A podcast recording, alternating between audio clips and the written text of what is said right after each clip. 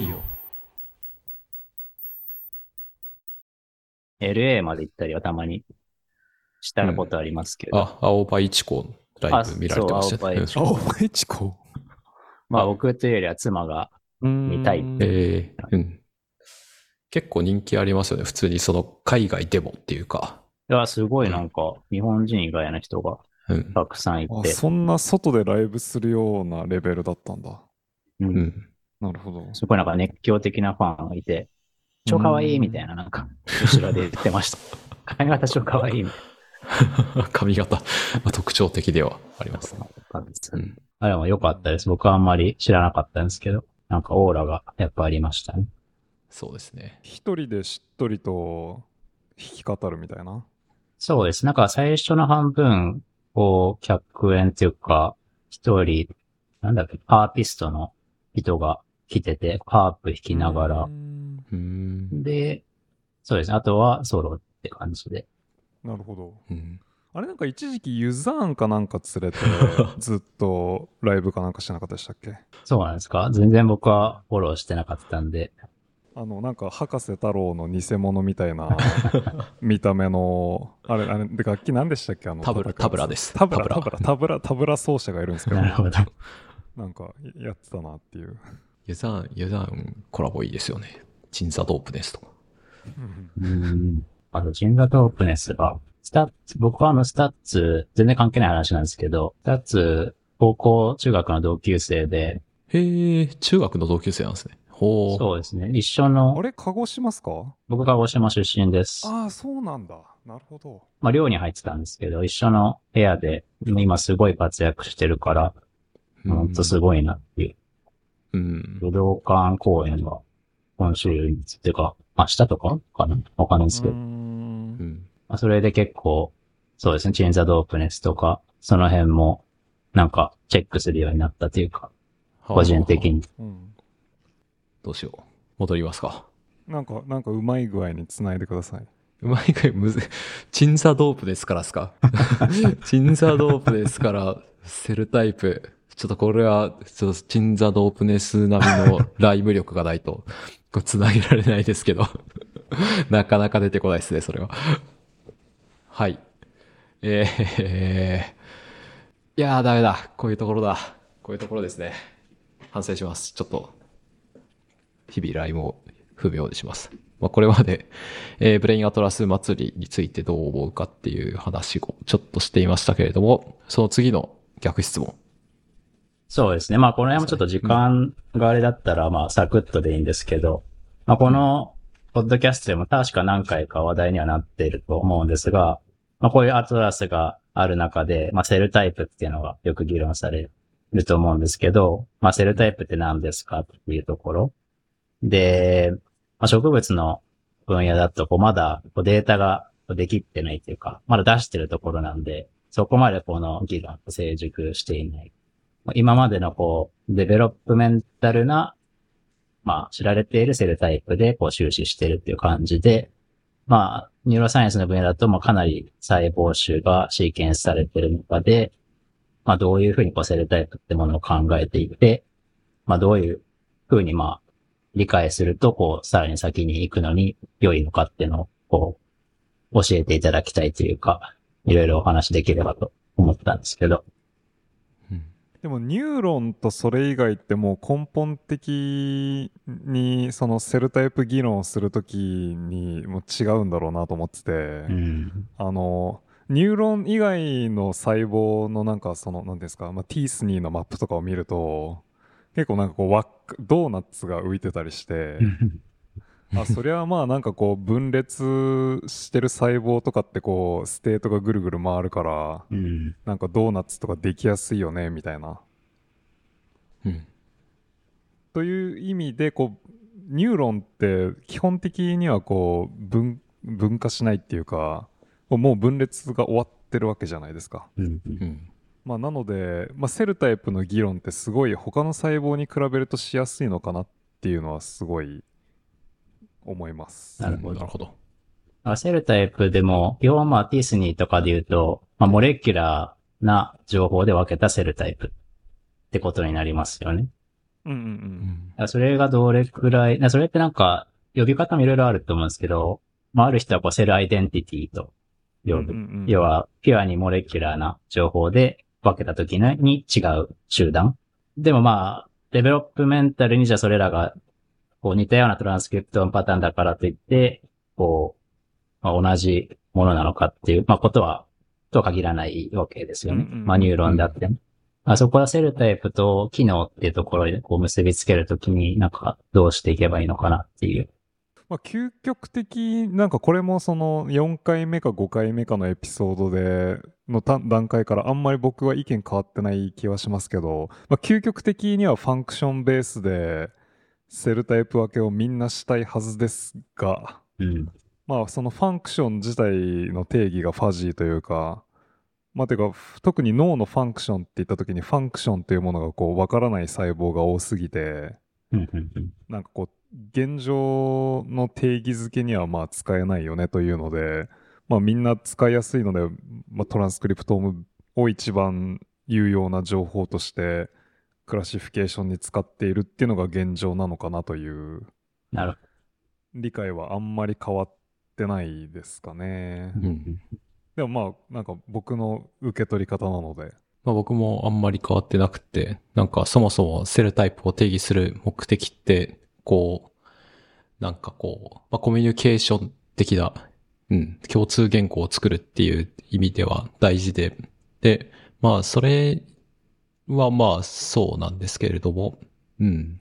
僕自身としてはなんかこう、病気の時に何かこのセルタイプがおかしいから、じゃあこれに、その、介入しようみたいなので、それで病気が治るっていうのが分かれば、まあ、それぐらいでいいんじゃないみたいなのが僕の、その、なんだろう。理解の流度というか、まあそういう感じですね。ど。うん。それだから病気になった時のそのセルタイプっていうのはまあ病気になっているとはいえ健康な時の何かアイデンティティを引きずってるからこそわかる。そうですね。まあ薬の、薬をデザインできるようになる。それによって、みたいな。うんなんかそのぐらいできればいい。なるほどな。うんまあでもそうですよね。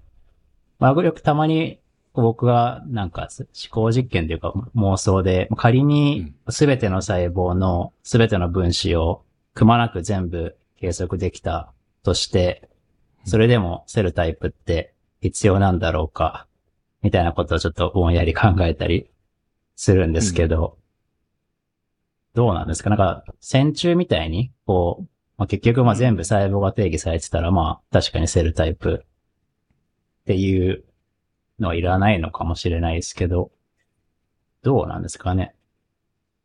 哺乳類の脳とかってどれくらいその細胞数とか、その細胞のこう位置的な関係のばらつきってあるんですか？まあ、少なくともマウスはめちゃめちゃ多いし、超リダンダントなので、うんまあ、線虫ってその役割をやってる細胞が1個しかないっていうケースも多分あるじゃないですか。その300何個だかの神経系で、まあ、替えが効かないというか。うん。でも少なくとも mammalian の brain って多分め、その替えが効く細胞が多分めちゃめちゃいっぱいあるっていう感じなので、まあ、逆にそういうのをひとまとめにあこう扱うのに cell type 的な categorization は必須なんじゃないのかなという感じはします。なるほど。いやまあ、例えば、うんまあ、例えばその病気になるっていう時に1個の細胞がなるっていうことは多分なくて、うん。まあ、多分この集団がなるよねっていうので、まあ、介入をするにしてもそのシシングルスセルに介入するっていうことはないというか集団をターゲットするときにその集団の中で、まあ、同じようなことをやってるやつらをターゲットしないといけないと。うん。っていうツールを作るときにセルタイプ的なこう分類っていうのはまあツールとして必須なんじゃないのかなとは思います。まあ、だからこそ、 functional に cell type を分けるっていうか、 function base で分けるのが理想っていうことですよね。そうですね。うん。うんまあでも function をもとに細胞をターゲットするっていうのはできないじゃないですか、このツールとしては。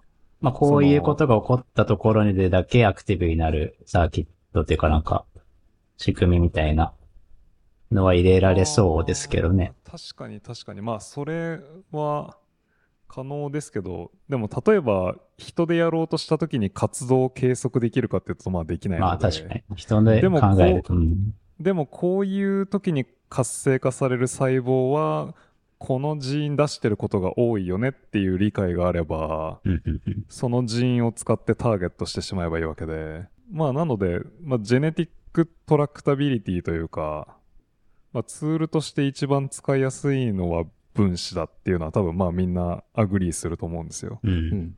まあ、なのでそれで分類するっていうのはまあ必然なのかなといううん。確か感じはします。まあ、あと一つ思うのは、その、それこそ redundancy みたいなところがあって、その、 genetic では、 genetics では捉えきれないところに。みたいなのを、に興味があって、コデクトームみたいなことをやって、で、その、なんだろうな。ちょっとあんまりうまく説明できないかもしれないですけど、うーんと、そういう複雑な経が、まあ、一見あんまりこう共通して、こう、個体感であんまり共通してないかもしれないけれども、なんかこう、その複雑系を、が共通して持っている、なんて言えばいいんだろうな。まあ、点が分布する低次元の多様体みたいなのは共通しているよね、みたいな、そういうのができたら面白いなって思いながら、今やってますね。だから僕はどっちかっていうと、こう、アンチゲノミックスによるセルタイプ定義みたいなところ、てかそ、そこではわからないところにちょっと踏み込みたいみたいなことを思いながら、あの、アトラス祭りを見てます。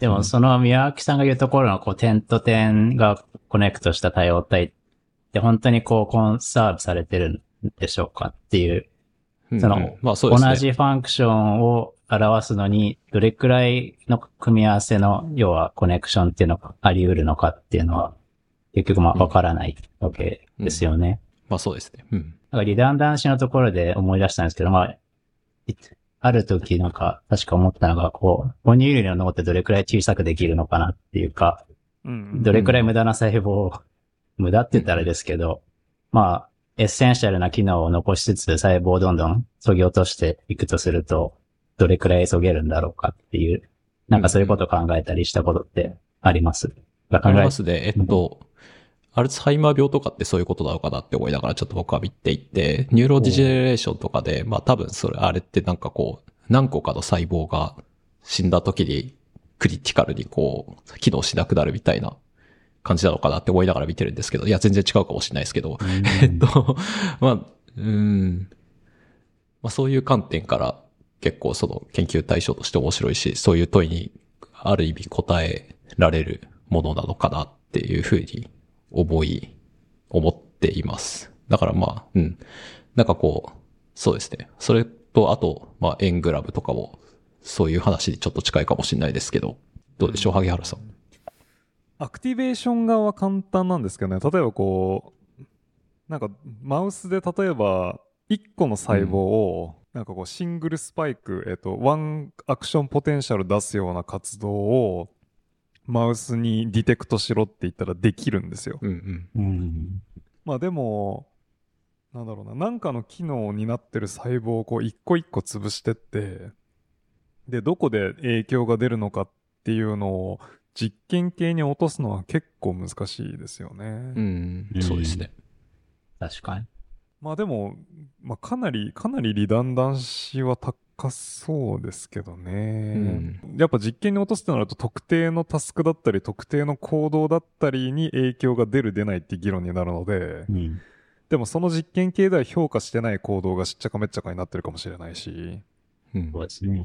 で、まあ多分生存に essential みたいな、何でしたっけあの、猫の、猫の首切りまくった人、いますよね。あの、うさぎでしたっけ？あの、 brainstem の上で切るとか下で切るとかで、で、なんか medulla、medulla を残すと、あの、体は生きるんですよ。なんか呼吸もするし心臓もちゃんとああ、なるほど。そう辺も保ってみたいなので、ちょっと後であの、あの、や、やばい、やばい論文のフィギュアが、こう、どこ、どこで、どこで脳幹を切るかみたいなのを、こう、ちょっとずつこう、ずらしてったおじさんがいて、まあ、完全にマットなんですけど、でもそれで、その、例えばあの、呼吸ツチュース、あの、プレボッツィンガーとか、はあ。まあ、多分そういうのの、こう、生存に必須な場所が脳幹のどこ、どの、どのレベルにあるかっていうのが、identify されたんですげえ大事な仕事なんですけど、まあ、っていうのでこうどこまで細胞を減らすかっていった時になんかどの cognitive function を残したいかとか、うん。がなんかボディを生かすのに最低限必要な脳の部位とかなんかまあその何を残したいかによって変わってくっちゃうので、なるほど。うん。うん。まあちょっと難しいっちゃ難しいですよね。でも例えば何かを考えてる時に自分の脳の10個の細胞をこうパーターブされたとして、うん。でなんかそれで影響が出るかというと多分ないああ、なるほと思うというか、うんいう感じはします。な、なくなるっていうパーターブをした時っていうね。うんはい。ど。それは結局、なんかリワイヤリングされるとかっていうよりは、本当に10個とかいうレベルじゃない細胞の集団で、まあ、なんかタスクをしているっていうこうんと。そうですね。という感じをこう活動、脳の活動を日々眺めてて思うというか。めちゃくちゃやな、みたいな。うう。ん。なるほど。まあ、じゃあ、ある機能に関して、さいその機能を担う上での最初の細胞数みたいなのは、まあ、もしかしたら実験的に確かめられる。てか、まあ、そういうのをやられている感じなんですかね。うん、そんな感、それはそうですね。うんうんうんなるで、その cell type の方にちょっとだけ質問を戻すと、途中でどっかのタイミングで多分 cell state みたいなことを議論されてたように記憶していて、そのタイプと state って例えば植物やってる人的にはどういう、まあ、例えばその分裂のその細胞周期とかがあったとすると、まあ、なんか同じ cell type だけど、そのどのタイミングにいるかで state が違うわけじゃないですか。で別にその分裂とか細胞分裂とかによらず例えばなんかなんだろうな。まあ人間だったら生理周期とかでもいいんですけど、うん。まあ、何かしらこう state が変わるっていうのはまああありとあらゆる state の違いがあってでそれによるこう例えばトランスクリプトームの違いっていうのがもう固定のスナップショットで cell type を定義した時にその cell type を超えうる動きになることって多分あると思うんですよ。ってなった時にそのタイプと state ってなんかどう定義するとかって植物の人って話してたりするんでしょうか？いやー、まだそこまで行ってなくて、まあどちらかというと、植物で cell type っていうと、本当にクラシカルな発生学的なこう、形態とか場所とか。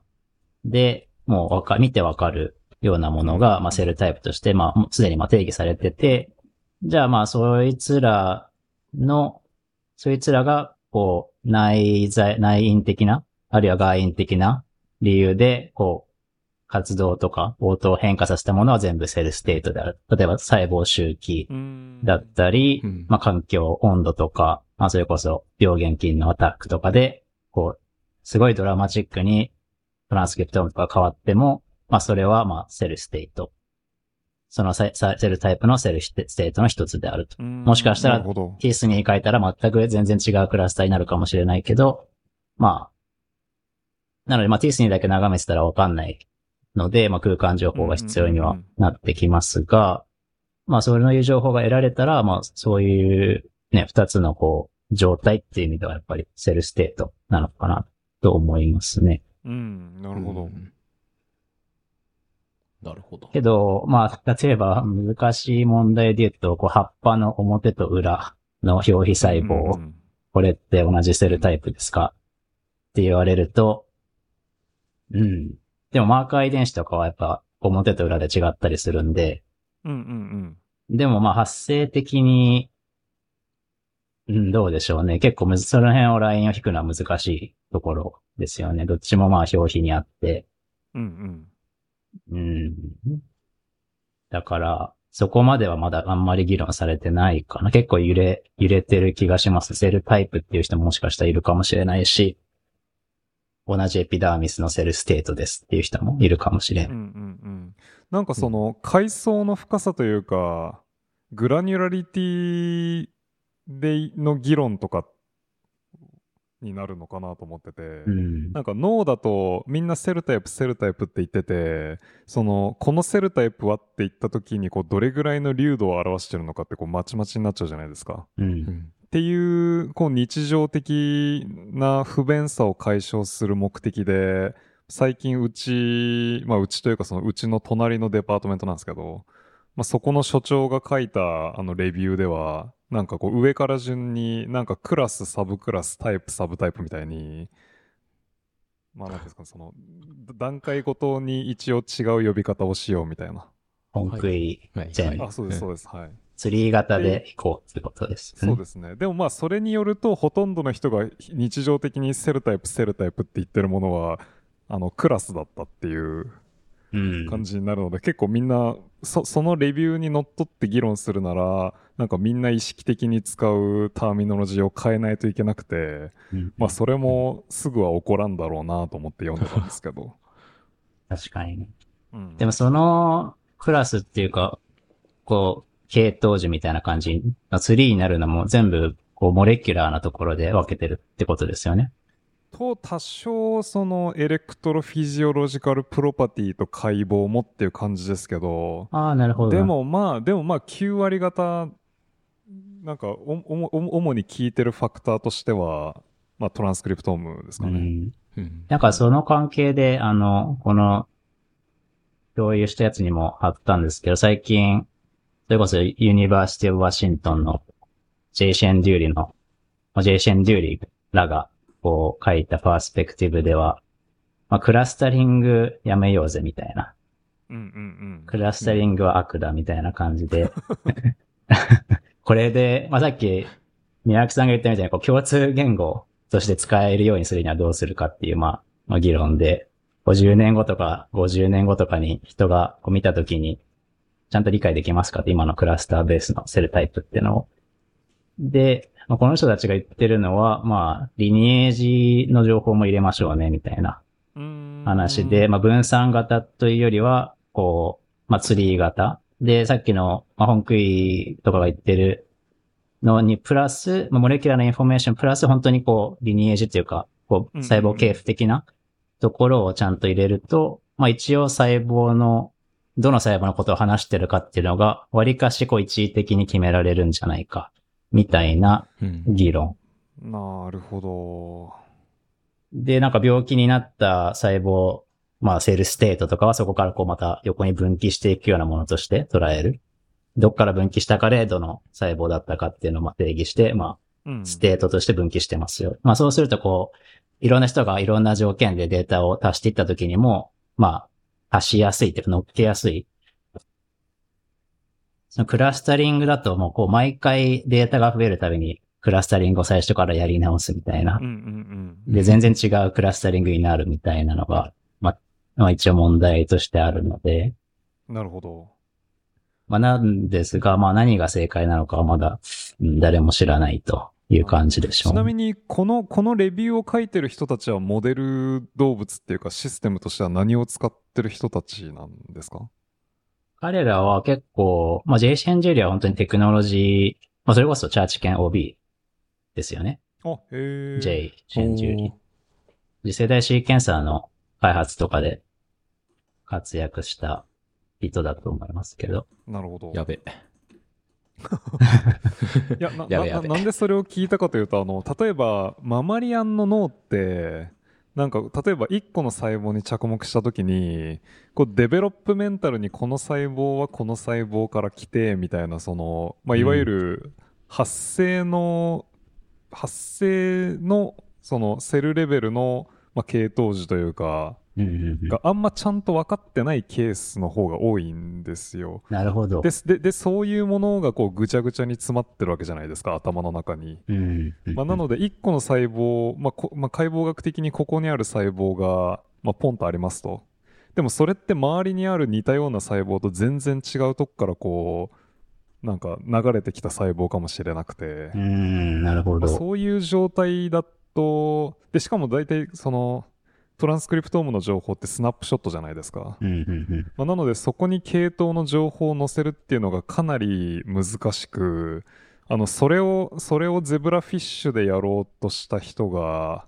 なんかそれだけでこう一連の流れの仕事ができてしまうっていうぐらい、まあ、それそれそれ自体が一個すごいこう研究のテーマになりうるというかうん。まあ確かにそうですね。だから彼らはやっぱ技術、まあ脳の専門家では確かになくて、うんまあそれこそコンビナトリアルインデクシングのシングルセル RNA 法、プレートベースの方法ですね。めちゃめちゃ大量の細胞をシーケンスできる方法とか、あとはリニエージトレーシング、ゲシュタルトとか。うんあ、そうそうそうそうそう。まあ、結局だから自分らがやってるツール開発にこう寄せた、まあ、提案とも、まあ、僕は受け取りましたけど、結局リニエージトレーシングと超大量のシシングルセルトランスクリプトミクスをやれば解決するよね、みたいな。うん。まあまあ、それも一つの考え方かなと思いつつ、でも、その脳であんまりそういう細胞の系譜っていうか、リニエージがあんまり分かってないっていうのは知りませんでした。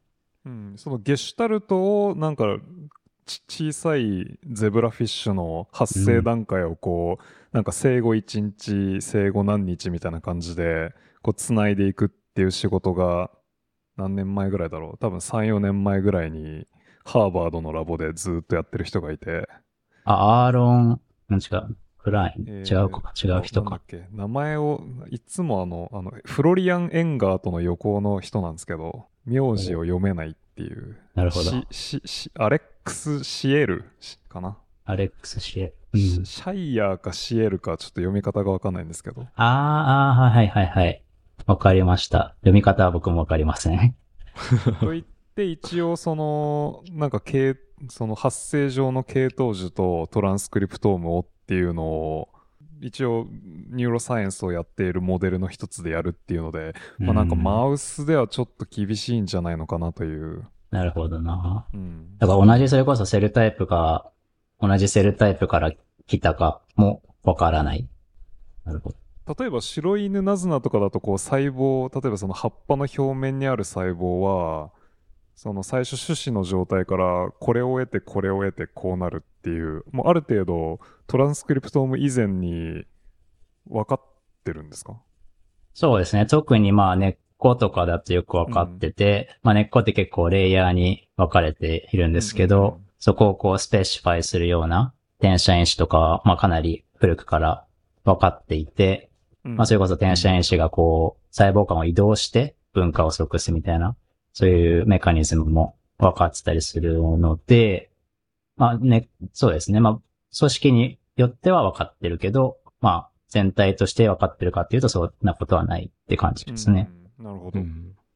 うん。だから植物もそうですね。どれくらい、どうなのかな。リニエージとかもそこ、まあ、植物の根っこってすごい面白い組織で、こう、リニエージがもう完全にはっきりしてるっていうか、うんうんうんこう、な、長い、縦に長いわけで、こうどの細胞がさ、から、こうどの細胞が出てきたかっていうのが、まあ、一目で終えちゃうんで、まあそういう意味では、なんかその辺の研究には適してるかなっていうイメージはありますけど。なるほど、うん。まあ、それにつなげてあの、まあ、次のテーマですけどあのやっぱススナップショットじゃない解析ができたらいいなと思いますよね。あ今後のツールどういうのが必要かっていうところで、ライブっていうことまあ、ライブなんかライブとかこうインビボ RNA シークとか言うとちょっとなんかかなり現実感が薄れていく感じはするんですけど、うん。まあ、少なくともなんかこう時間的に2点の解析をどうにかしてするとか。ああ、そのまあ、ヒストリーをレコーディングしていく。ねまあ、ありますよね。なんかツール。それこそまあ、J. シェン・デューリーのラボからも、なんか CRISPR を使って、こうなんか scratch pad みたいなのに書き込んでいくみたいな。うんうんまあ、ああいうので、うん。でまあ、それだと、まあ、そのなんだろうな、スループットっていうか読める情報量が、まあ、例えば、 sacrifice してークをやるっていうところに全然たどり着いてないと思うんですけど、まあ、現状読めてるぐらいの情報を、なんかこう、タイムポイント数点でできたら、まあ、かなりいいだろうなって。まあ、それこそその発生段階で言うと、なんだろうな。Day1 でサクリファイスして、Day2 でサクリファイスしてみたいなのを、こう、一つの答えを追ったまま、まあなんかマルチプルポイント、情報が取れるっていうようなことができると、すごい良さそうだなと思いますけど。なるほど。うん。それはなんか遺伝子発現だけそれで終えれば結構嬉しいって感じですか？それとも、それよりも、例えば他のアウトプットも同時に見れる、た方がいいとか。まあ、な何かっていうのはわかんないですけど、まあ、カルシウムなり。まあまずは、まずはトランスクリプトームが網羅的に数ポイント読めれば、まあ、だいぶ万々歳という感じはしますけど。うん。なるほど。まあ、で、で、ライブの状態って、まあ、サクリファイスしないでそれをできるのであれば、まあ、それに例えばカルシウムとかを足すっていうのは、まあ、そんなに難しくないと思うので。なるほどな。うん。まあそうか。まずどういう遺伝子を見ていけばいいのかっていうのを、まあ、網羅的に見ていって、っていうことですよね。そうですね。うん。でもどうだろう。でも、ややっぱ、進みが早いので、5年後ぐらいにはなんか普通にできてるかもしれないし。ああ、できてそうですよね。なんか。まあ、それこそなんか、あの、まあ、そういうことをやりたいっておっしゃってる PI の方も NeuroRadio に出てたりしましたし。うん。うん。まあ、そのあたりですかね。この質問いいですね。この今どんなツールが求められているのか、5年以内には実現しそうなものでっていう、このしなさそうなもの。絶妙な。しなさそうじゃないあ、しなさそうなものか。しそうそうそう。そうか。しなさそうなものか。いや、しそうなものだったらなんか、あの、すごい絞られるなって思ったんですけど、しなさそうって言われると、なかなか無限に発散してしまうな。なんかしそうなものっていうと、まあ、なんだろうな。結構まあ分野も早く発展してるので、まあいろいろ情報をなんか載せていくっていうか、マルチモーダルにするとか、あのーまあスナップショットを抜け出すっていうのが結構絶妙なラインかもしれないですけど、うん。まあそれよりも、割とこう発散したところを知りたかったっていうのがありますね。その neuroscientist の人がどういうこう、夢のツールを考えているのかみたいな。うーん。実現可能性をちょっと、まあ無視した。まあ無視、お完全に無視しないけど、ちょっと長いスパンで考えたときに。うん。そうか。ニュ neuroscience でっていうことですか、あ、そうですね。まあ neuroscience で。ゲノミクスに限らず、 neuroscience で。あ、そうですね。なそうだから例えば操作する方とかでもいいですし、そのうん。読む方じゃなくて、とかそれを組み合わせる。読みながら操作するとか、まあわかんないですけど。うんどういうコンセプトがない、今ないのか。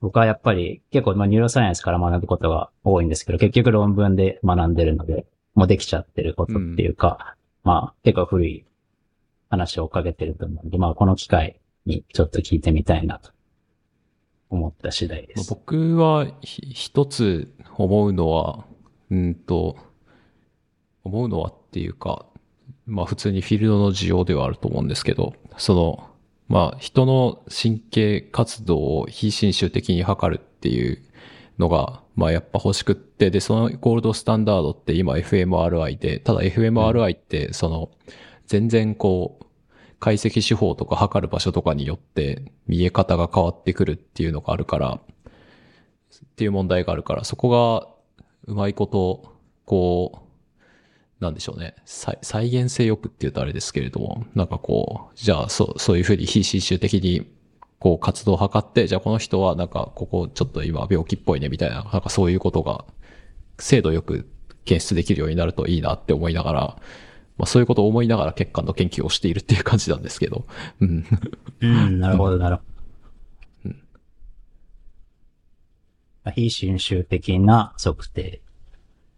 で、今なんか全然バリエーションが、まあなんかそれこそ、なんて言うんでしょうね。まあ多分ゲノムでは捉えられない複雑な、その構造の違いみたいなのが、もしかしたらその原因かもしれないし、ちょっとまあその辺はよくわかんないですけど。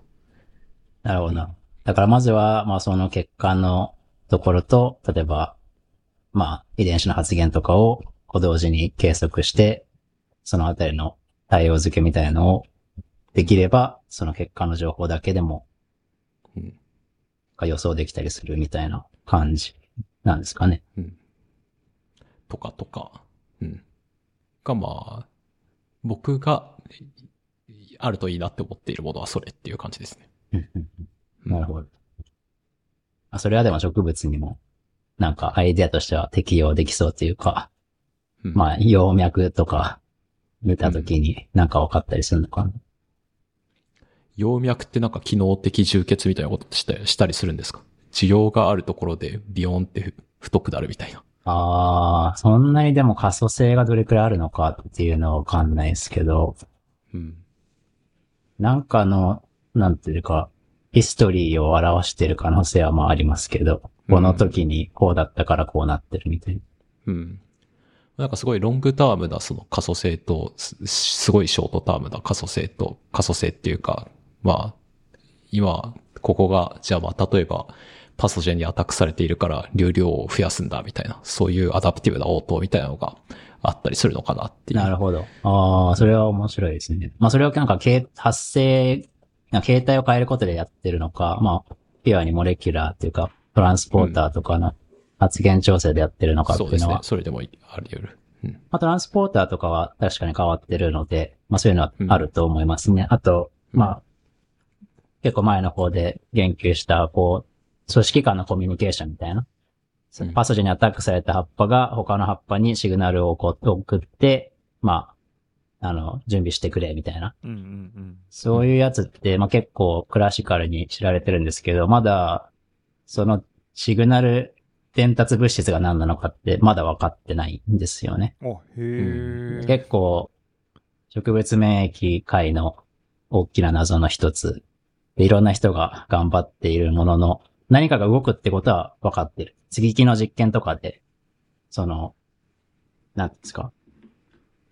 あの、接ぎ木って分かりますかねかはい、わかります。植物をこう切うんって、うん。あくっつけるみたいうんな。実験をすると確かにこう物が動いてる証拠っていうのはあるんですけど、実際何が動いてるのかっていうのは、まあまだ取れてない。うん。まあ、機体とかだったらさらに難しいですしね。エチレンとかよう取れたなって思いますけど。うん。そうですねだからまあそういうものを動かしていくたために、まあさっきの話に戻すと、こう、葉脈とかの、まあ、何かしらの調整機能みたいなのはありそうかなとは、うん、思いますけどね。まあそれこそ僕のポスドク時代にやったこう2本目の論文のパソジェンに感染された植物のアトラスでは、その胃管束の細胞種の一部になんかちょっと面白い免疫応答を示す細胞集団がはいはい。見つかっていて、まあそういうや17でしたっけ？つ、そうです。めっちゃちゃんと読んでいる。そういうやつはちょっと、あの、まあ注目しているっていう感じです。うんなるほど。ちょっと今どんなツールが求められているかっていう話からそれちゃうかもしれないですけど、さっきシグナル分子が謎だったっていうのがあって、うんえーっと、えーっとな、なんでしょうね。例えば神経科学でこう、いろいろ神経生理学的なツール、GABA とか、うん。そのグルタル、ん？グルタミン酸とか、まあ、いろんな神経伝達物質とかをこう、測るようなセンサーが作られてたりしますけど、そういうのって植物にこう、持ち込もうっていう流れとかあったりするんですかね？まあそうですね。その G キャンプとかは実際使われてて、うん。食虫、植物。そうですね。とか、あと、おじぎ草が、おじぎをするときにはい。カルシウムがパパパパパーって、こう、うんは、はかってか、まあ出て、それで動くっていうのが、まあすごい綺麗なムービーとかがありますけど、まあその辺は使われてますね。うん。他はまあでも、あーおな、こう共通してる分子とかがあんまりないのかなどうでしょうね。そっか。まあツールのコンセプトとしてはオプトジェネティクス的なことも最近植物でやられるようにはなってきていて、へえ。でもまあオプシン、じゃあロドプシンとかではなくて植物側の光受容体をこう細工して、まあ光に応答するようにっていうのは見ました。けど、うんなのでまあ全く同じってわけではないけど、まあ明らかに、まあ、 optogenetics にインスパイアされてる。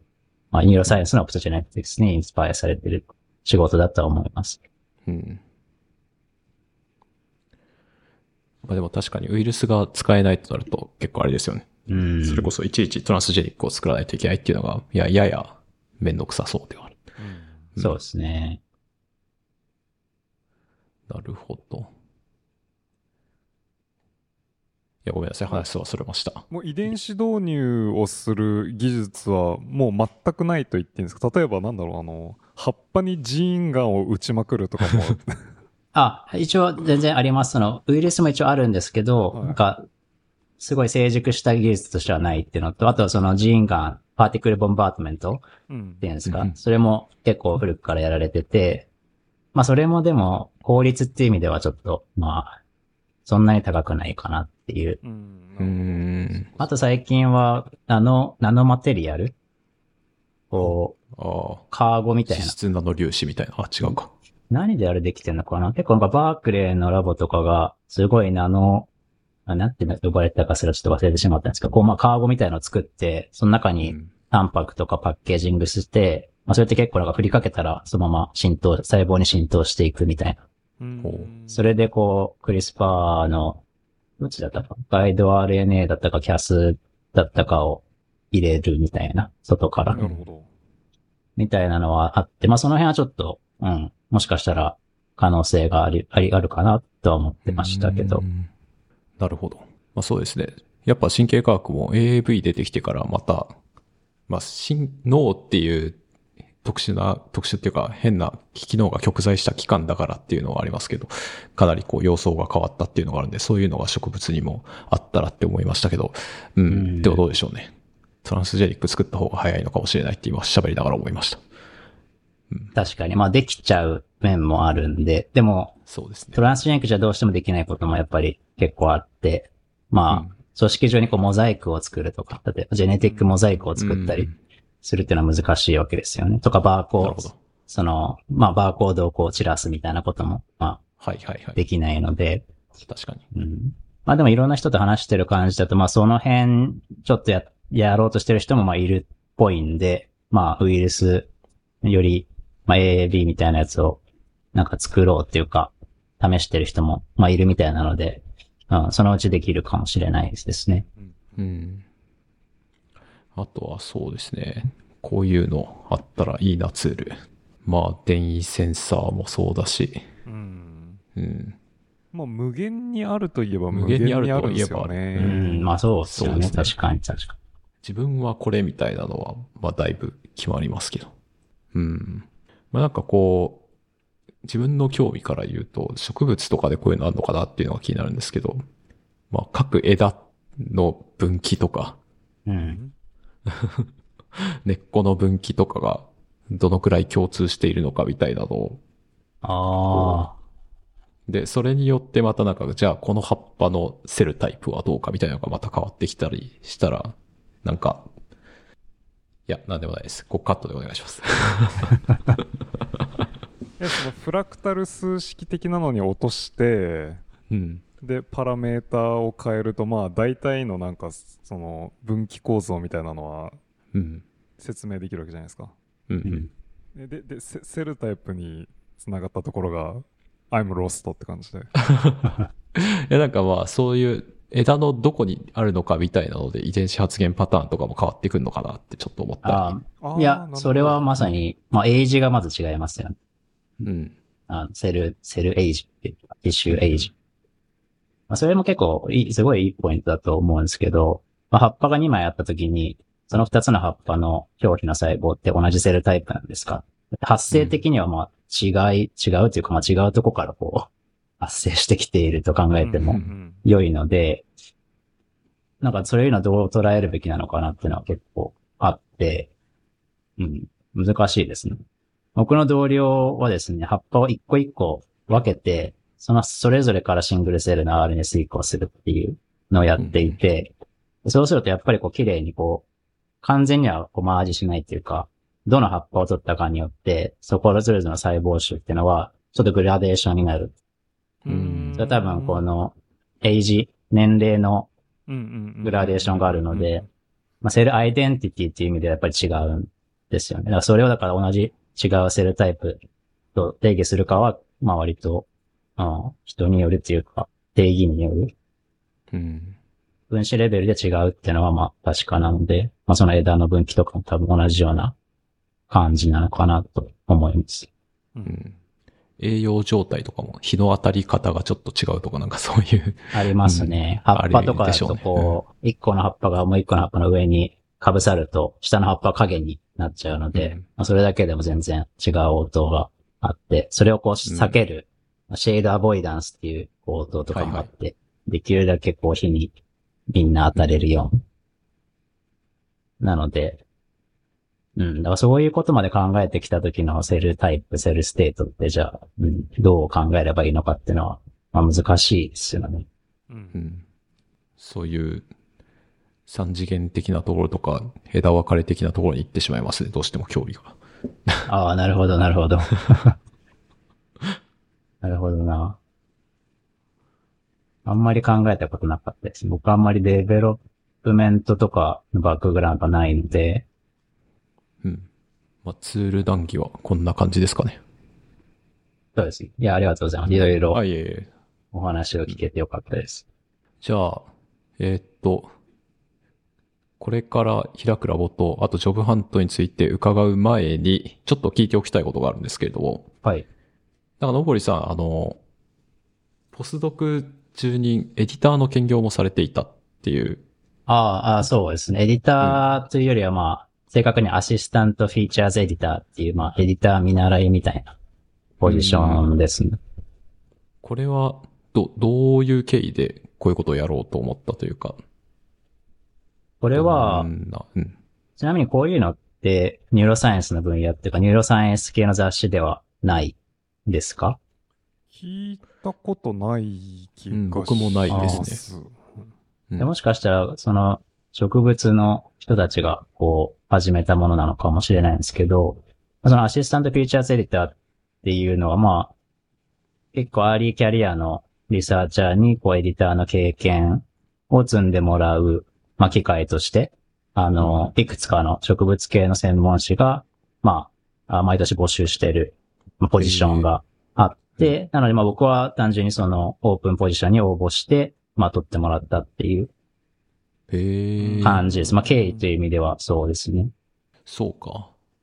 なんかフロンティアの特集号のやらないかみたいなのあったりしますけど、なんか専門誌レベルのやつでエディターをやりましょうみたいなのは、うん、聞かないですね。うん。そうですね。フロンティアのエディターとかとはまたちょっと結構だいぶ違う感じですね。でフロンティアのやつに関しては僕はちょっとあんま言っちゃい、なんか、悪口を言っちゃいそうなのであんまり 言えないんですけど。こはあえてこう避けた上で。具体的にその、こっちのそのアシスタントフィーチャーエディターではどんな頻度でどういうことをされていったんですか？えっと、まあ、一番、うんあ、そうですね。その、で、雑誌が Plant Cell っていう雑誌で、まあ、これは植物の中では、まあ、えっと、まあ、 top tier の雑誌の一つで、うん。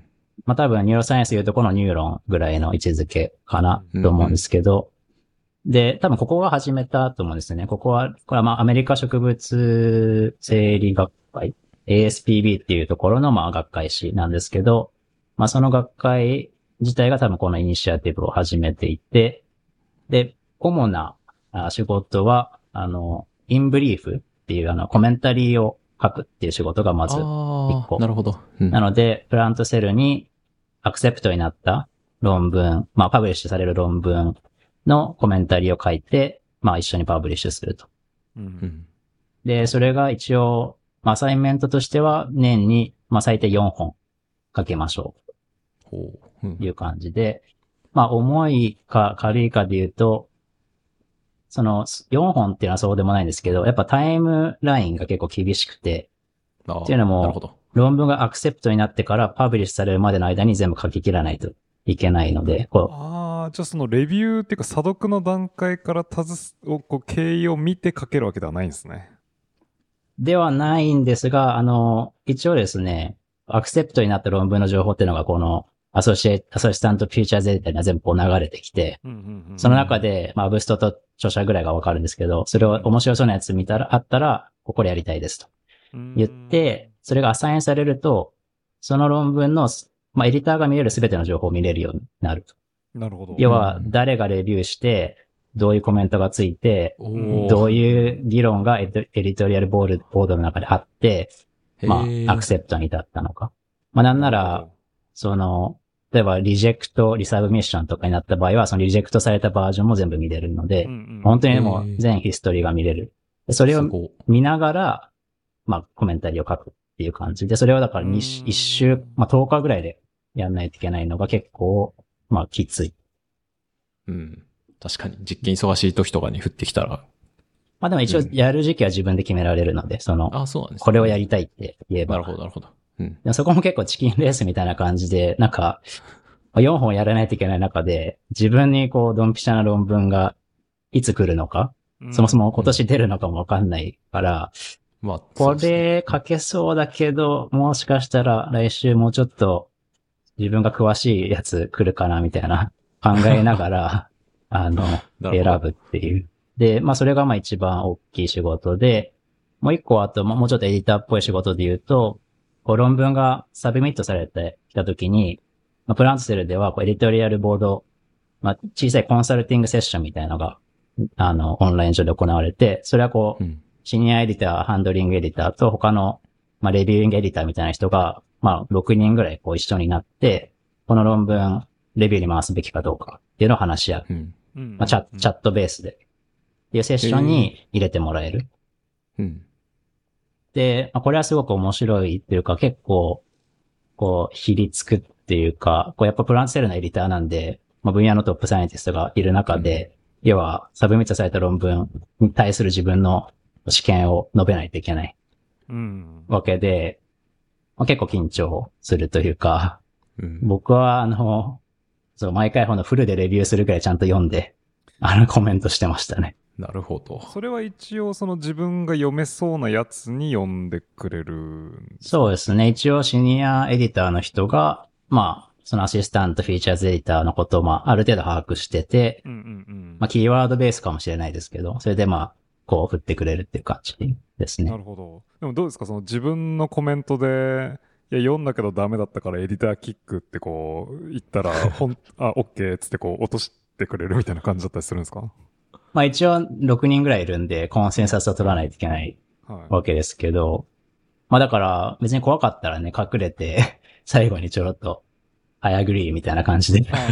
言ってもいいんですけど、まあ僕は一応ちょっと自分に厳しく、うんうんうんあの、絶対最初にコメントしようっていう風に一応決めて、あの、頑張ってました。いや、どう、どうせならこう、スピンする側にいたいですよね。まあそうですね。まあだから、頑張ってすぐ読んでコメントして、あーそれにこう、まあ、他のシニアな人が agree してくれる時もあれば、まあそうするとまあちょっと一安心。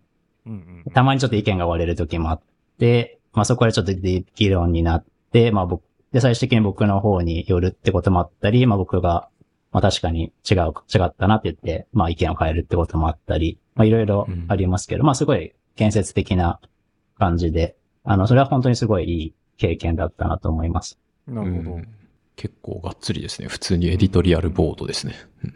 そうですね。うん。まあその、ジュニアな人の意見で、多分デシジョンが完全に決まるってことはほぼ、まあないようになってると思うんですけど、仕組み上。けどかなりあの中身が見れるっていう意味では、あの、やってよかったですね。2年う間、ん。あの、やりました。ほう。うん何本、何回くらいそのエディトリアエディトリアル会議みたいなのがあったんですか？ああ、どんくらいあったかな。そんなにたくさんはなかったけど、まあ2ヶ月に1回ぐらいかな。うーんな。るほど。でもやっぱ、ううん。はいあ、いや、あの、まあ、シニアエディターの人ってでもめっちゃ大変だなっていうのが分かった。これを、本当に何十本っていう論文に対してやってうんる確って考かに。えると、毎月。学会誌ってことは、そのシニアエディターとかも基本的には職業研究者がやってるっていうことあ、そうですね。員全員バリバリの研究者ですね。なるほど。や、なんかその最初のインブリーフを書くっていうのはなんか話聞いててぶっちゃけそんな興味ないなと思ったんですけど、あの、そのエディトリアルの中に入れるっていうのはすごい良さそうだなという。それはいいですね。やっぱ自分の、まあ自分のことだけ考えたら自分のアピールの場にもなるわけじゃないですか。うんうん。分野のこう、ご所の人がいる中で、ちゃんと分かってるっていうことを、まあ、示せるっていうか、んん確かに。まあそれだけでももちろん、プラスになりますうし、んあとどうですか、こう、それをやる前後で、例えばこう自分がこのプラントセルに論文を送るとして、こうエディターキック率をこうどれぐらい低くできそうかっていう。ああ、それは考えたこと。プランツセル実は僕、オリジナルアーティクルは送ったことがないか。あ、一回あるか。一回あってリジェクトされましたね。あら。それはだから、ああうん何も、わかんないです。そ、うそれのコメント見れたりするんですか？おおなるほど。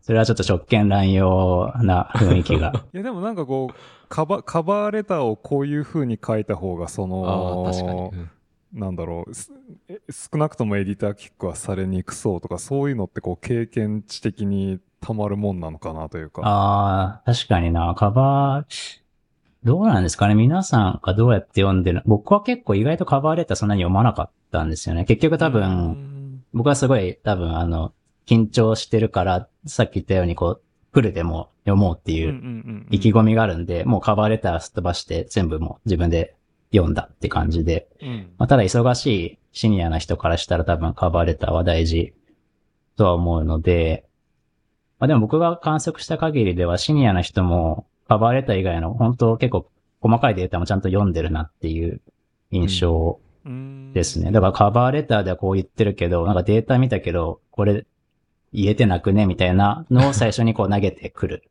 シニアエディターがで、それに対して、まあ僕とか他の人が、あ、確かにそう、そうだねみたいな。カバーレター言い過ぎみたいな。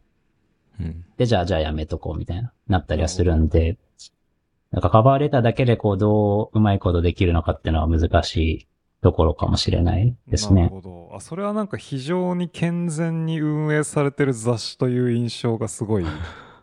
うん。うん結構そうですね。すごいスタンダード高くちゃんとやってるなっていうのは思いました。あ、なるほど。うんそれはなんか、送る、自分が送る側になると考えたらすごいいいですね。なんか。確かに安心して送れますよね。いや、だってなんかネイチャーとかサイエンスのエディターが中身読んでるとは思えない。まあなので、こう、カバーレターでいかにこう、アピールするかみたいなうん。ハック、ハックになってしまうという感じどうなんですかね。カバーレターって、なんか、お作法っていうか、僕も自分でこうしたらいいかなっていうので、なんか自分の型みたいにはしてあり、してますけど、あんまり、こう、有効なカバーレターって、なんかあります？アイディアというか、こういうところが大事だみたいな。なんか人によってまあ全然違うんだなというのがよようやく分かってきたぐらいで。うん。うんど、どこで見るんですか？それはなんかラボにサーバーみたいなのがあってみ、覗き見できるみたいな感じですか？ではなく自分が送っている時でまあまあまあ。そそそそんな感じです。うんまあ、やっぱ一緒に投稿する人というかその所属したラボのものしか基本的には見れないじゃないですか。ううんん。で、外にカバーレで、ターはそうです外にこう出回るものでもないので。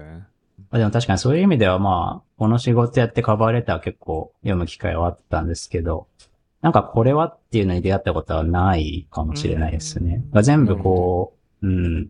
まあ人によって違うっていうのもそうなんですけど、これはすごい刺さったなっていうのもなかったかもしれない。うんうん。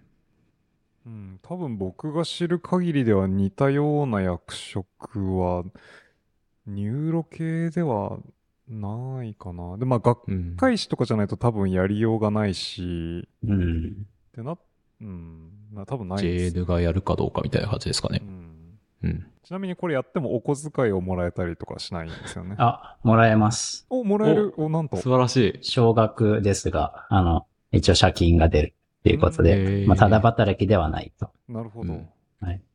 素晴らしい。素晴らしいですう。ん。CV にかけるだけじゃないと。そうですね。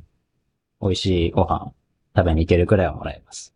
おおなるほど。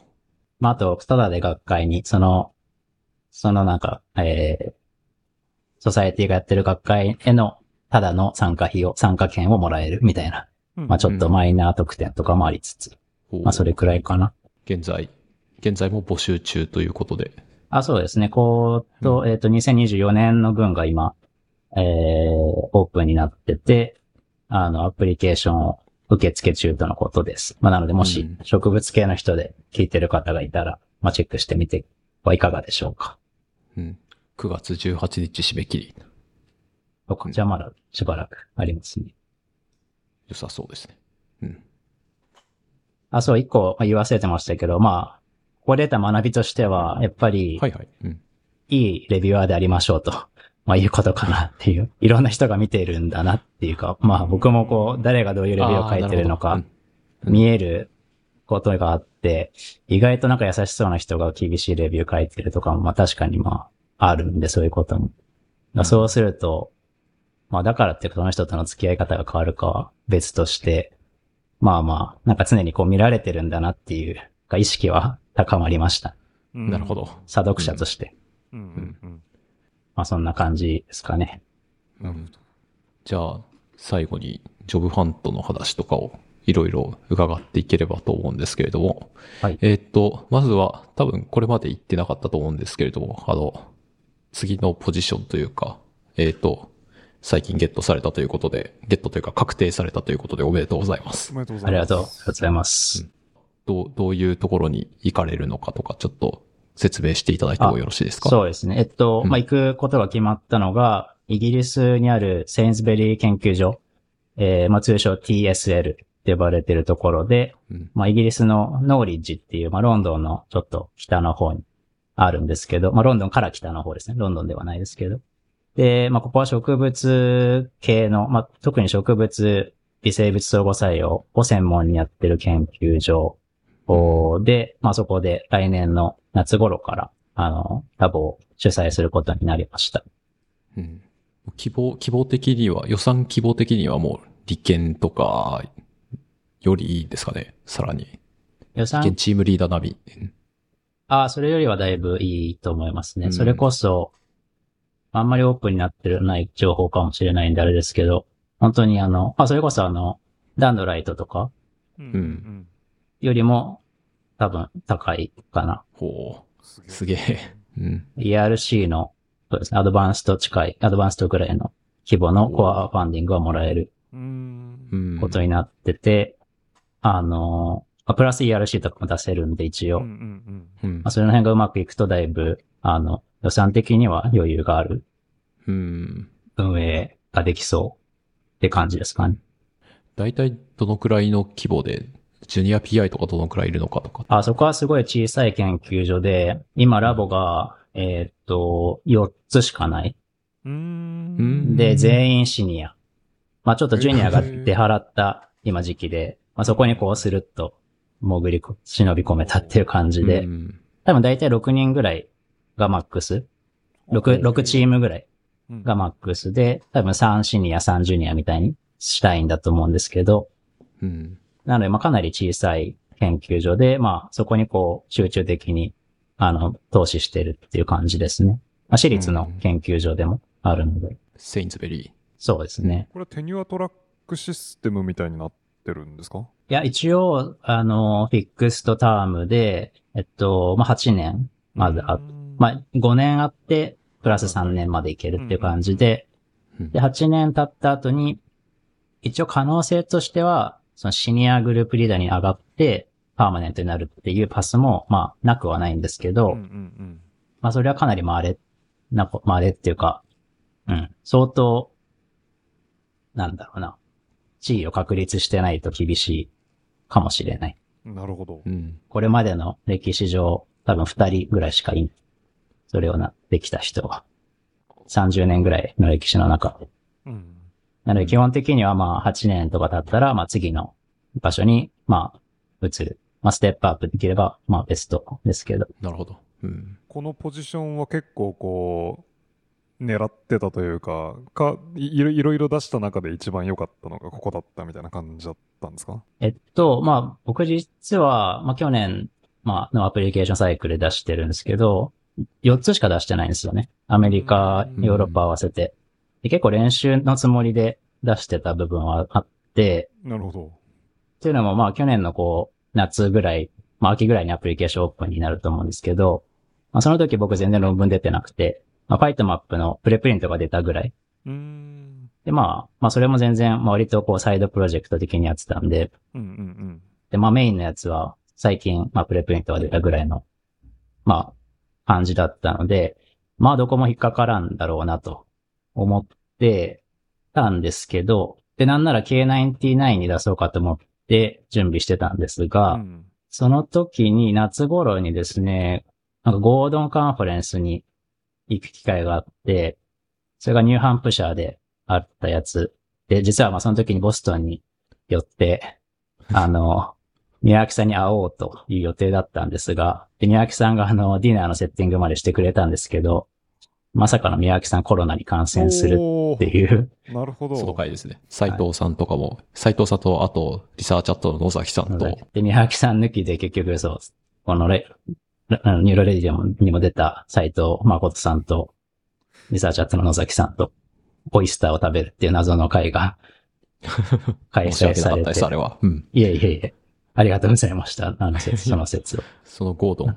そのゴードンで、うんあの、それこそセンズベリーのシニアな人が一人来てて、で、そんなに知り合いではなかったんですけど、そこで結構がっつり話す機会があって、うん、で、その次の年、来年がポジションが一個空くんだけど、応募しないって声かけてもらえて、で、まあ、全然そその時は、ジョブにアプライするっていうのは考えてなかったんで、まあ、そこで初めてこう、あ、そうかって、まあ、本気で言ってもらってるのかわかんないけど、まあ、可能性あるんだったら、もう K99 めんどくさいし、ジョブ 出そうかな、みたいに、こう、気持ちが切り替わって。あとはいえ、やっぱり論文ないから、こう、アメリカでこう、20個、50個を出すっていう、こう、ガチでやる気にもなれず、うん。じゃあまあ練習がてら何個か出すかって思った時に、まあ、結局やった戦略としては上から出す。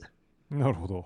っていうのは、もしこう、中くらいのところに出して、万が一通っちゃった場合、結構難しいポジションに自分を置くことになるなって思って、要は1年待っていい論文が出たら、もっといいとこ行けるかもしれない。ってきっと思うので、そう思ったら僕は絶対多分もうそのオファーを取らないってこともまあ分かってたんで、うん。うん。まあ、だとしたらあんまり、ね、中くらいに出す意味もないのか、下の方に出す意味もないかなっていうので、まあ、もう上から出すっていうのの4つのうちの1つがまあセンズベリー。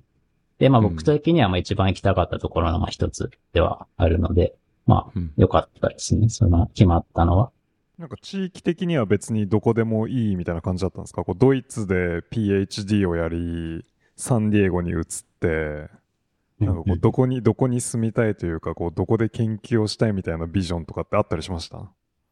まあ、場所はね、大事じゃないってことはないんですけど、まあやっぱ研究環境がまあ第一うんで、まあ、それを、研究環境がまあ、こう、ある水準を満たしてる中で言ったら、アメリカだったらやっぱカリフォルニアに残りたいなっていうふうにはうんうん思ってて、それこそアメリカでまあ2個出したんですけど、スタンフォードと UCLA に出しました。だうん。うんから東海岸には全く出していないっていう。正解です。そうなんですなんでなんで？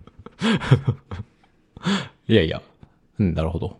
けどまあ UK、ヨーロッパに戻ることにも全然まあ、個人的には抵抗はなくて、まあ、い英語圏だったらよりまあ楽だなっていううん。のもあって、まあでも、でも、ドイツでも、うん、普通に生活はできたんで、うん、まあドイツでもいいかなっていう感じ。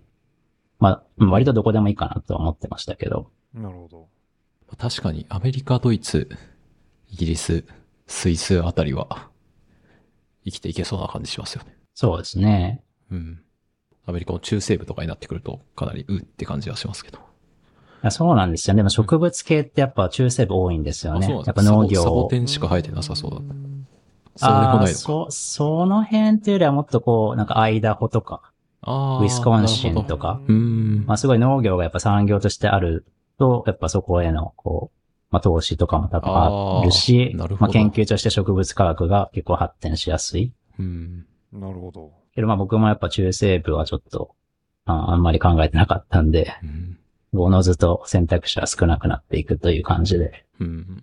インタビューで、どういうことに気をつけたみたいなことって、ありますか？なんかこう、意識的に、こう、特にここは大事だっていうのをこう、誰かに聞いたとか、なんかそういうことを。まあそうですね。なんか、まあ練習のつもりで受けてたんで、本当に誰にもアドバイスを求めないっていう、まあ一番やっちゃいけないタイプの、あのことをしてたんですけど、でも、その中でまあ自分がすごい気をつ、意識的にやったのは、まあこれは皆さんの参考にはならないかもしれないんですけど、まあ僕の場合って、PhD の時もポストドクの時も、もう基本的にオミックスばっかりやってた。うん。で、まあ周りから見たらまあ完全にオミックスの人なので、でそうするとこう一番よく来る批判っていうのがやっぱり、あの、ディスクリプティブうんバーサスメカニスティックみたいな話で、お前メカニズム全然やってないじゃん、みたいな、うーん。まあ、ことを言ってくる人はまあ、いるわけで、うん。まあ別にそれに迎合する必要はないんですけど、まあただまあ、自分を審査する人にそう思ってる人が、まあ、いるっていうのはも、まあほぼ確実なので、まあそこをどう攻略するかっていうのは結構考えて、で、結局やったのが、その、アプリケーションとジョブトークでは別にメカニズムとかには触れずに、まあとにかく自分がやってきたこととか、自分が一番興味があるところをまあ全押しして、うん。でもチョークトークで、まあちょっとそこをフォローアップするみたいなうん感じをとっていて、で、まあ、ジョークトークの時にこう僕はよく書いてたのは、まあ、最初にこう、あの、箇条書きで3つ書いて、その、ここの3つを大事にしていきますってので、まあ、テクノロジー1、2、リソーススラッシュオブザベーションうん。で、3にメカニズムって書いて、まあ、このサイクルをこう回していきます。みたいな、まあ、流れにして、まあ、要は、ポスドクの時はその最初の2つ、テクノロジー作って、こう、オブザベーション、リソースを作りました。なので、これを使って、次すぐ独立したらメカニズムもやります。みたいな、まあ一応、こうフレームにしたっていう感じで、うんなのでそのチョークトークの AIM1 は、まあ割と結構ゴリゴリなメカニズムっぽい提案をして、その今まで作ったアトラスとかをベースにした、まあメカニズム。まあもちろん、それなりに自分がかなり興味があるところで、まあ考えて、メカニズムを入れて、で、AIM2 からまたこうテクノロジーに戻ってきて、こうこういう新しいテクノロジー作って、まあまたこういうリソースを作っていきますみたいな風にまあ、発表というか、プレゼンをしたら、まあ、結構、チョークトークやったところでは、その終わった後にこう、誰か来て、あの、まあ、すごく良かったよと。なんか、ジョブトーク聞いた感じだと、ちょっとディスクリプティブすぎるかなと思って心配してたけど、なんか大丈夫そうだね、みたいな。結構コメントもらえたので、でやっぱり結構気にしてる人がいて、で、その人たちをこうある程度ちょっと納得させる、あの、チョークトークんはできたのかなと思っていて、なので、まあ、オミックスを結構、オミックス偏重な人は、もしかしたらそういうところを気をつけてみてもいいのかもしれないなと思います。うん。なるほど。うん。特にここが効いたな、みたいなことあったりしますか？ジョブを取った時に。決め手っていうか、向こう側の決め手ももそうですし、向こう側の決め手か。まあこっち側の決め手も気になりますけど、うん。向こう側の決め手はどうなんでしょうね。結局、あの、オファー2つもらって、うん。えーっと、どっちもヨーロッパの方だったんですけど、なんで取ってもらったのかは、どうなんでしょうね。あーまあでもなんか、やっぱり新しい、こう、分野というか、フィールドを開けるかみたいなところは多分すごい見られてうんいって、で、まあそれはまあ、まあある意味こうよく言われる、こうボスからどうやって脱却するかってとこもそうですし、うん。まあその研究所とか研究機関にない、なんか何かを持ち込めるのかってところは多分すごく見られてて、まあそこは結構僕は簡単にこう、まあ説明できるというか、そもそもボスとどう違うかっていうのは、まあそもそもバイオロジカルなクエスチョンが、まあ全然違いますよと。なので、まあ基本的に自分がこう、エッカーラボで始めたものをこう持ち出して、あの、まあ、ボスとは独立してやっていけるっていうのは言えたっていうのと、あとは結構テクノロジーの方も、新しいのを作ったりしてたんで、まあそういったものを他の、あの、その行く、行き先の他の研究者にも使ってもらえますよ、みたいな話で、いや、その、そうですね、インタビューしてるところの他の人との差別化とかも割とやりやすかったかな。なるほど。うん。その二つの中から TSL を選んだ理由というか、決め手というか。そうですね、えっと、やっぱ人が一番大きくて、まあ、TSL4 人しかいないんですけど、みんなやっぱり、この分野の、まあ、すごいトップ、オブザトップレベルの人で、うん。で、すごい尊敬する人たちですし、あと、まあ、すごいサポートしてくれるっていう雰囲気を感じたっていうのもありますね。やっぱりこう、うんグラント書きとかをかなり手伝ってくれるとか、アドバイスをもらえるみたいな感じで言ってもらえて、例えば ERC のこう面接をやってもらうとか、うん。こう練習の、面接練習を一緒にやってくれるとか。で、まあ、うん、彼ら4人中3人はいアドバンストを2回取ってる、まあ、猛者なので、あの、そういう人たちにね、面接とか申請書読んでもらえたら、まあ、これ以上心強いことはないと。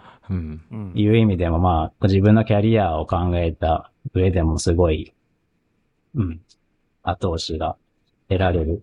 っていうのが、まあ、期待できるっていうのがあるのと、あともう一個やっぱコアファシリティもすごく充実してて、まあ、研究所ということもあって、例えば、そうですね、えっと、まあ、クローニングとかを全部やってくれるファシリティがあって、そこはもうシーケンスを投げれば全部サブクローニングして、こうクローニングコンストラクトを作って、で、それを次はトランスジェニックファシリティに渡すと、もう全部植物にトランスフォーメーションして、例えばミュータントを取ってくれるみたいな。そういうのがもう全部パイプラインができてるので、割とそれがかなりコストの面でも時間の面でも、こう、セーブできる。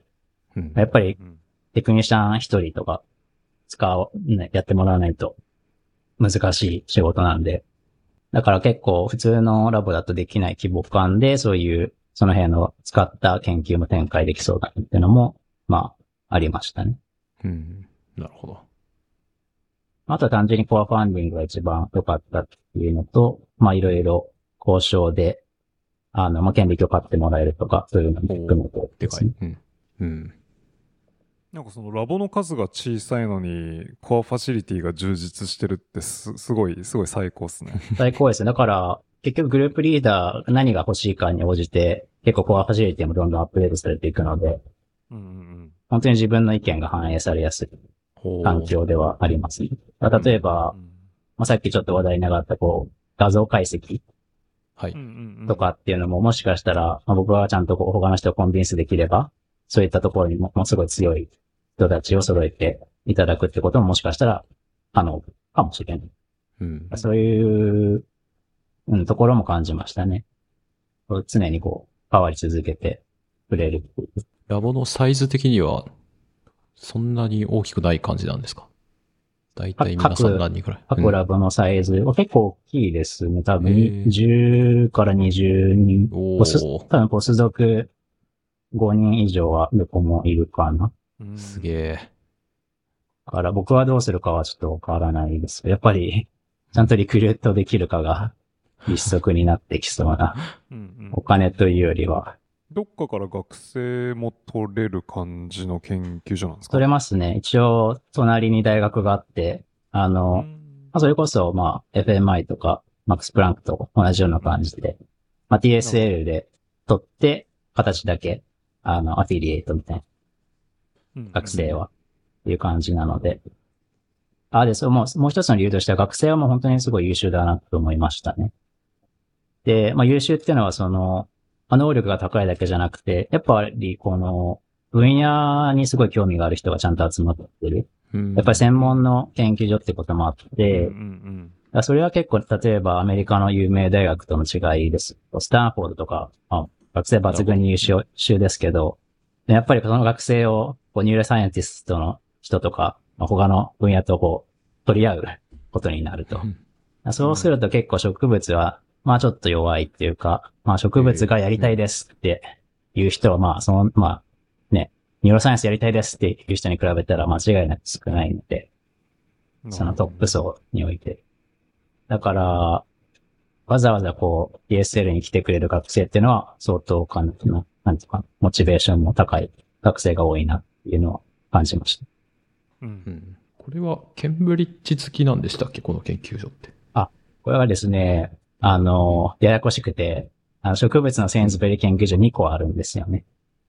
で、僕が行くところは、ノーリッジっていう、ケンブリッジよりささらにちょっと北の方にある場所で、そこは最初にできてて、その後にケンブリッジ抜きの、あの、センズベリー研究所ができて、あ、そういうことか。なるほど。2個。なんで同じ名前するんですかね。本当ですよ。まあ、一応名前が、あの、ESL は The Sainsbury Laboratory。で、ケンブリッジの方は、 Sainsbury Laboratory at University Cambridge。なので、SLCU っていうほうザがついてるかどうか。ロンドンには神経科学のセインズベリーウェルカムセンターがあるみたいな。あ、そうですよね。それも、うんまあ、同じ財団からのお金でできてるはずです。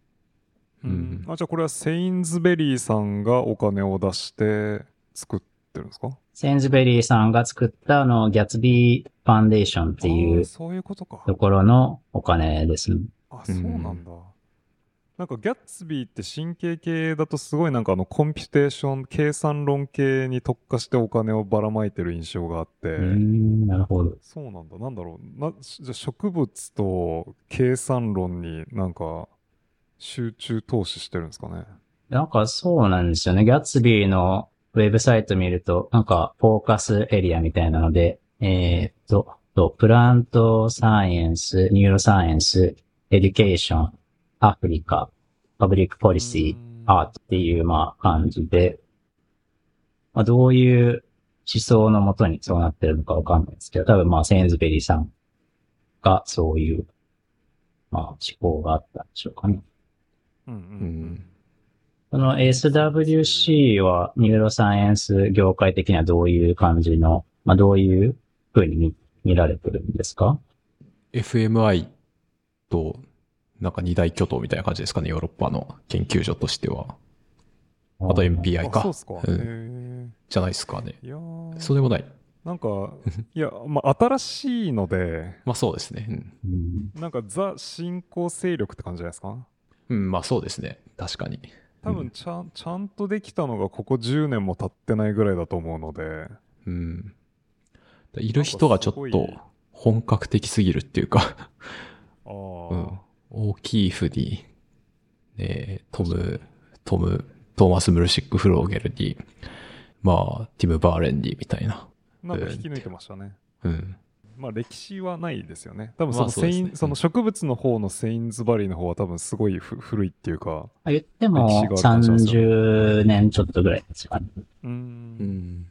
え、でもロンドンの北のオックスフォードとかの、あれケンブリッジの北？ケンブリッジよりもさらに離れてて、だいたいロンドン、なるほどまあ、結構、まあ本当ロンドンからも割と遠くて、ロンドンまでこう、電車で1時間半ぐらい。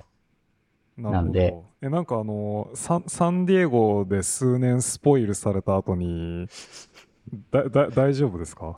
いや、ちょっとケルン時代の記憶を呼び戻しつつ、あの、多分、多分さらに悪いですよね。かもしれない。あ、多分そうですね。まあそこは、まあしょうがないかなっていう感じかな。なるほど。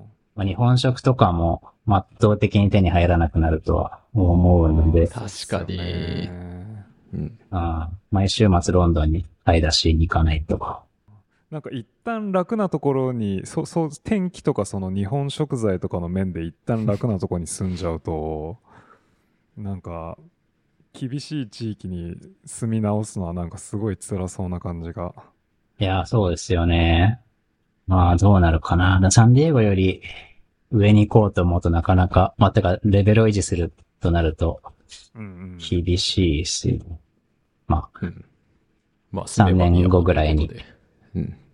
すぐどっか移っちゃうかもしれないですけど、耐えられなくなって。うんまあまあ、はい。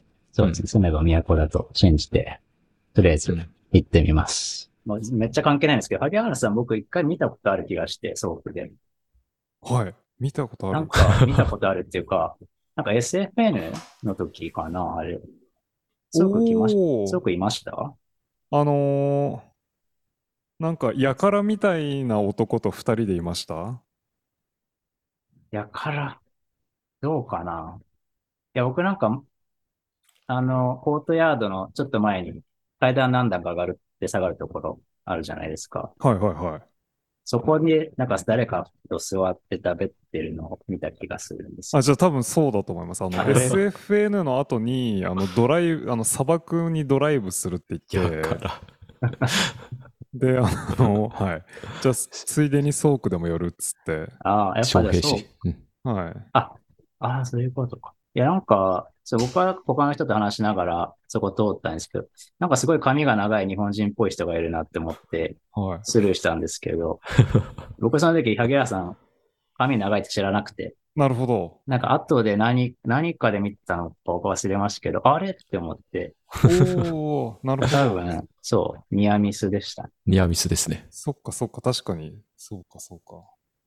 いや、なんか誰か知り合いいないかなみたいな話をして、いや、なんか昔と違ってなんかあの、見学をするにもセキュリティみたいなのがあって、うん、コロナのせいですよね、あれああ、は。なるほど。そっかそっか。で、なんか名前書いたりするのめんどくさいから誰か知り合いいたら入れてくんないかなと思って。はあ、はあはあ、でも特に思い、特に思いつかず。まあそう、あ、そうか、そうなんですね。まあそうか。あじゃあ、正規のルートで入ったと。そうですね。あの、その場でなんかあの、登録させられて。なるほど。はい。まあっていう、まあ、僕の中で引っかかってた疑問を解消したと。いや、そうだと思います。あの、ちょうど、あの、給料上げろっていう運動をやってた時期で。ああ、そうそうそう。UCSD が。あれはうまくいきましたからね。もう学生、いくらかな ?60 系ぐらいもらえてるのかうんほう。カリフォルニア。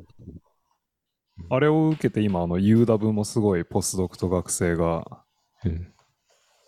あの、運動とストライキをやってて。まあ、なんかいい、ううんん、いい影響になってるんじゃないでしょういや、か。本当に学生はそれくらいは現れるべきなので、うん。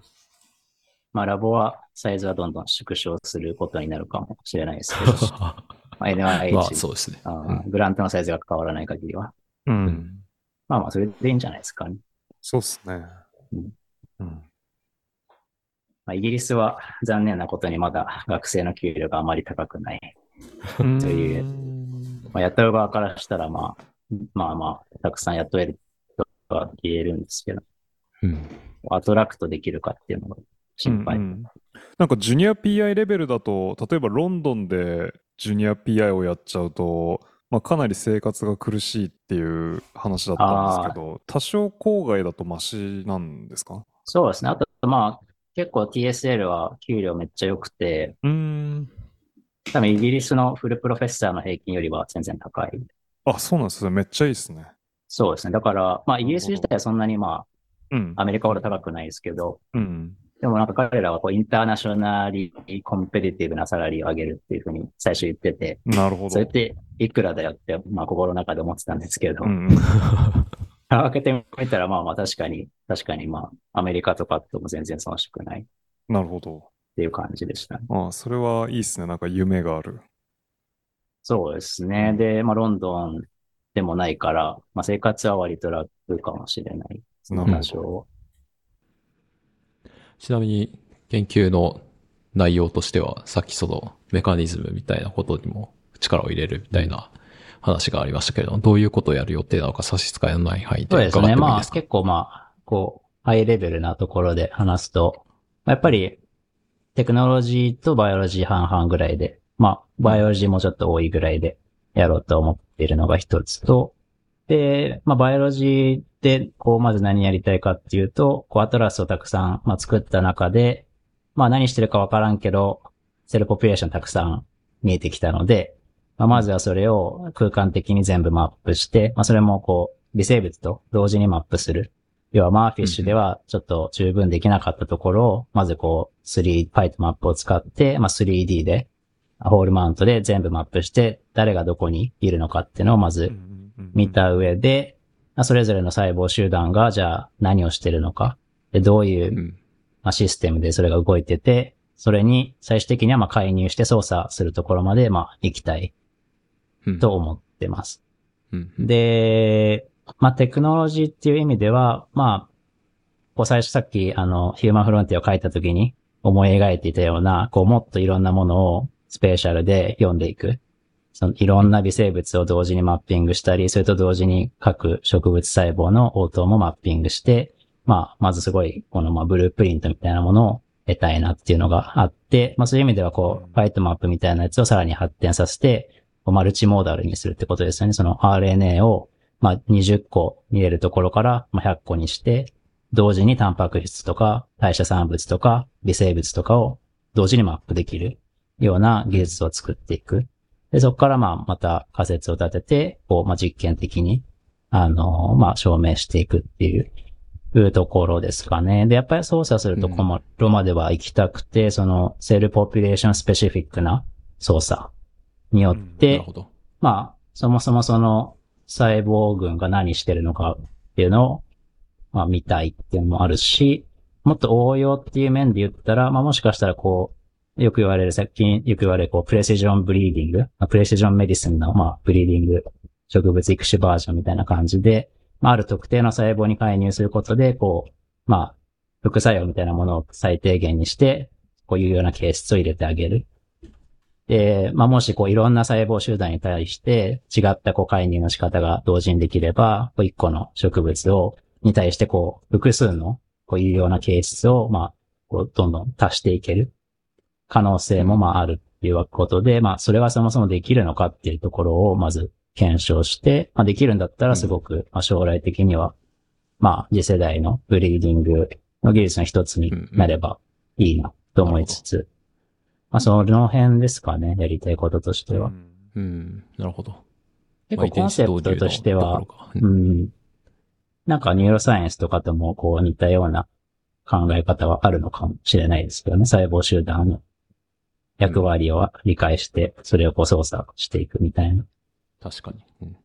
なんかこう、一つちょっと思ったのは、その最初の PhD 時代の仕事の話にも戻りますけど、微生物に何かが影響出てるっていう時に、この何が影響しているかっていうのを同定するのがなんか結構難しそうだなって思って、そこのギャップを埋める、なんかそれこそメタボライトとかシグナル分子みたいなのをこう、釣ってくる方法みたいなのってこう、なんかこう戦略みたいなのがあったりするんでしょうか？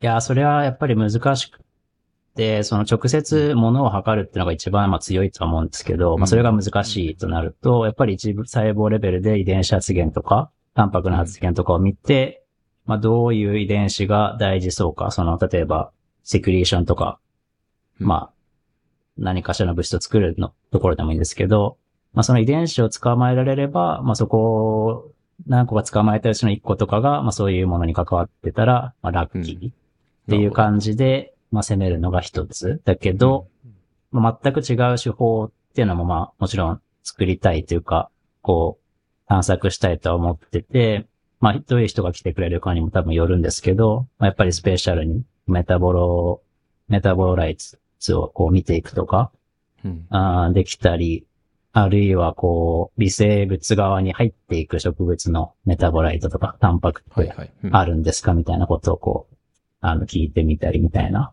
ことは、まあ、ぼんやりとは考えたりしてますけど、うん。まあでもすごい大事な、あテーマですよね、その辺も。うん。特にこういう人に来てほしいな、みたいなのってあったりしますか？もしこの、あの、番組を聞いてる人で興味ありますみたいな人がいたとして。そうですね。やっぱり、まあ、植物微生物のバックグラウンドは特に求めてなくて、で、まあ、技術を作っていくってところも、力を入れたいので、そういうツール作りとかに興味がある人。あとはやっぱ解析のところはかなりボトルネックになりがちで、やっぱりこう新しいタイプのデータを出そうとしてるので、それをこう解析する、あの、まあ、解析のフレームワークから、その、バイオインフォマティクスのツールから、パッケージとかも含めて、こう一からこうやりたい、やってやるっていう人がいたら、あの、すごい面白いデータを触れる可能性があるので、まあそういう人たちに来ていただけるとかなり、うん研究が発展するかなと思いますね。まああとはその、トラディショナルな植物微生物相互作用に興味がある人ももちろん大歓迎で、まあシングルセルで見ていくとこれまで全然わからなかったようなことがもうどんどん見えてきてるので、そこをこう、割と技術としてはよくあるモレキュラーバイオロジーとかバイオケミストリーの技術を使って深掘りしていくうんっていう意味では、まあ、その人たちが今後独立する上でも、こう面白い現象を捕まえてもらえれば、まあ、それを持って、まあ、独立してもらったりうんっていうのは、まあい、あの、しやすい環境になるのかな、なればいいなとは思ってます。なので、本当にいろんなバックグラウンドの人に来てもらいたいですね。funding とかも結構研究所から、そのポスドク用とか学生用のお給料みたいなのは出たりするんですか？そうですね、学生は、それやっぱブレクシットとかあって、まあ、イギリスの学費ってこう、高いじゃないですか。まあ、高いんですけど、うん一応センズベリーに来れば、あの、全額カバーされます。うん。で、お給料ももらえます。おー素晴らしい。で、ポスドクも、まあ、ポスドクの場合は、まあ、自分の core budget から、まあ、給料を支払うっていう感じですけど、まあ、その辺は全然問題なくて、あの、まあ、ちゃんと、あの、長期的にサポートすることは、まあ、間違いなくできるので、あまりそこは、そうですね。あのーボトルネックにならないようにはできるかなと思います。来年の夏から。そうですね。おそらく8月頃から僕は移動するかなと思いますけど、まあ、すでにあの、オフィシャルには募集してないですけど、こういろんな、まあ、人づてに、あの、まあ、あーリーチして、まあ、いろんな人と話したりはしてるので、いつでもあの、もし聞いてる方で興味がある人がいたら、あの、メールなり、DM なりいただければと思います。はいじゃあ大体、このくらいですかね。最後になんかこれ言い忘れたなとか、あの、人募集以外の宣伝とかが、もしあったら、あるいはこう、視聴者の皆さんへのメッセージみたいなのが、もしあれば、お願いします。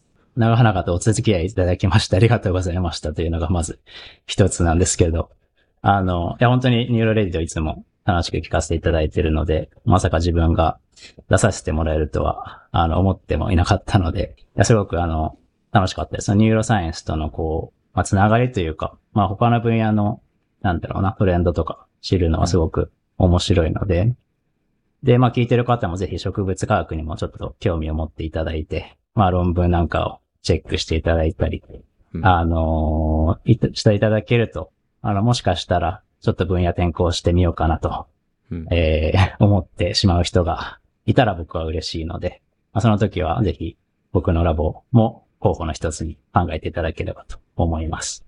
うんはい。そうですね。ありがとうございました。ありがとうございました。